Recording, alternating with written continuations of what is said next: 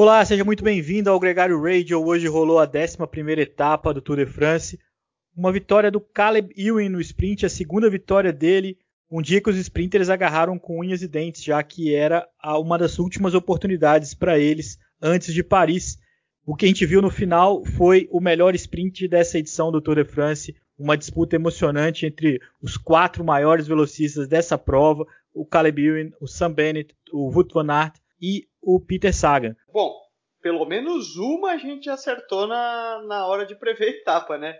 Bem que eu tinha dito que devia ser uma etapa bem morna, com o vento neutralizando, porque estava muito vento contra, então a gente viu que ninguém tentou atacar muito, a fuga foi mais para aparecer na televisão mesmo ali do francês.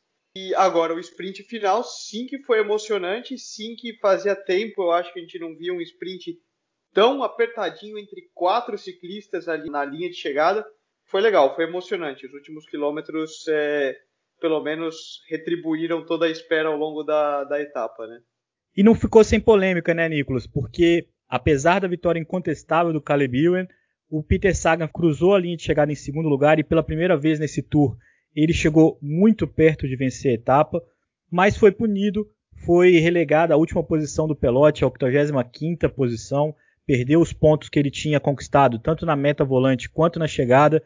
Ele foi punido por, por ter mudado de linha, por ter dado uma ombrada no Wout van Aert e gerou muita polêmica. Muita gente discutiu a correção dessa punição ao Peter Sagan. É, eu particularmente, eu acho que foi certo, tá? Porque a gente vem já como ciclistas pedindo muito pelo, pela questão da segurança nossa, para botando pressão na UCI nos organizadores para que as chegadas sejam mais seguras, para que as, os circuitos sejam mais bem analisados e que a gente veja menos acidentes, né? Mas muito das condições de riscos que nós nos colocamos e dos acidentes que ocorrem não são somente culpa da organização, em parte são culpa dos próprios ciclistas, do pelotão e de nós mesmos. O Peter Sagan mostrou isso claramente, meu. Ele, ele se colocou numa situação extremamente é, arriscada.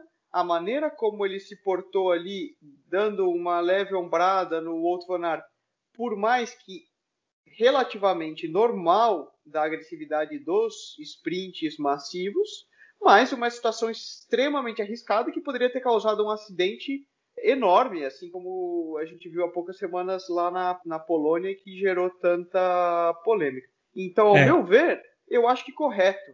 Não é porque se trata do Peter Sagan, que tem tanto nome, que ele não tem que ser punido e não tem que ser restringido por uma situação que ele colocou não somente a ele, mas a todos os 100, 120 ciclistas que vinham junto no pelotão, né? É um lance muito polêmico, né, Nicolas? Porque ele estava mais rápido, ele estava numa linha muito estreita próximo do, do gradil. O gradil era irregular, a imagem mostra claramente isso, que ele ia encontrar ali uma, um estreitamento no gradil. Tinha um pau de selfie, tinha uma pessoa querendo tirar foto também, bem no instante que ele muda de direção. Tem uma pequena mudança do Wout van Aert na linha dele. Então, uma série de coisas que, naquele momento de segundos de decisão, colocam a dúvida sobre a intenção do Peter Sagan em abrir o espaço com o corpo, em tentar realmente usar a força para abrir o espaço. Concordo, Leandro, mas veja bem, mesmo que não tenha sido intencional, certamente no caso lá da Polônia, o Grunewegen que derrubou o outro holandês, o Fábio Jacobsen, não foi intencional, ele não queria gerar aquele acidente.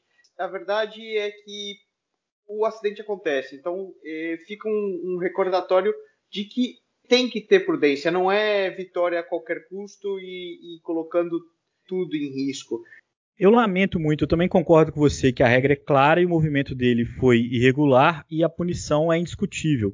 Mas até como a vitória tinha ficado com Caleb Ewan, na primeira vez que eu assisti a chegada, eu fiquei com a impressão de que dava para deixar passar. Depois vai reprisando, você vai vendo os detalhes, eu fiquei com mais dúvida ainda sobre a intenção dele. Se a Bora tivesse um bom poder de argumentação, ela conseguiria mostrar para os organizadores que o Sagan teve motivo para mudar de direção e que esse movimento foi ocasional justamente para evitar um acidente e não para provocar um acidente. Fazendo o advogado do diabo aqui. Mas o fato é que a disputa pela camisa verde ficou ainda mais diferente. No melhor momento do Sagan desse tour, a maior diferença entre ele e o Sam Bennett, que acabou ficando com o segundo lugar hoje, subiu para 68 pontos essa diferença na briga pela classificação da camisa verde. Uma remada muito grande do Peter Sagan nos próximos dias para poder recuperar essa camisa. Tomara que ele use mais o bom estímulo que ele teve nas pernas hoje do que a raiva que ele passou depois dessa etapa para poder seguir em frente nessa disputa. Ou utilize ambos, né? É um tema polêmico, as mídias sociais estão apolvorosas com esse assunto. Tem também a reação do Wout van Aert, que, coincidentemente ou não, na hora que o Peter Sagan toca nele, ele pode ter perdido um pouco a concentração. É um instante que o Sam Bennett e o Caleb Ewan passam ele pelo outro lado. Talvez ele conseguisse ter alguma reação, talvez não, a gente nunca vai saber. O fato é que o Aert fez um gesto, fez o dedo do meio para o Peter Sagan e aumentou a pressão sobre uma punição do Peter Saga na hora que ele faz esse gesto. Eu costumo brincar que quando o rival tira a mão do, do guidão e reclama, o ciclista sempre é punido, porque mais do que uma análise do, do movimento em si, a análise da reação dos rivais é o que condena o ciclista que cometeu a infração, né? Nicolas, amanhã é uma etapa que vai complicar a vida de todo mundo. Não é um dia fácil, apesar de não ser um dia de muitas montanhas, de montanhas muito altas. Um dia de grande altimetria acumulada, no entanto, são quatro subidas categorizadas. Tem uma subida de categoria 2 bem perto da meta, um final em subida, um dia de muitas possibilidades táticas, né? E muita expectativa, principalmente para a formação da fuga do dia.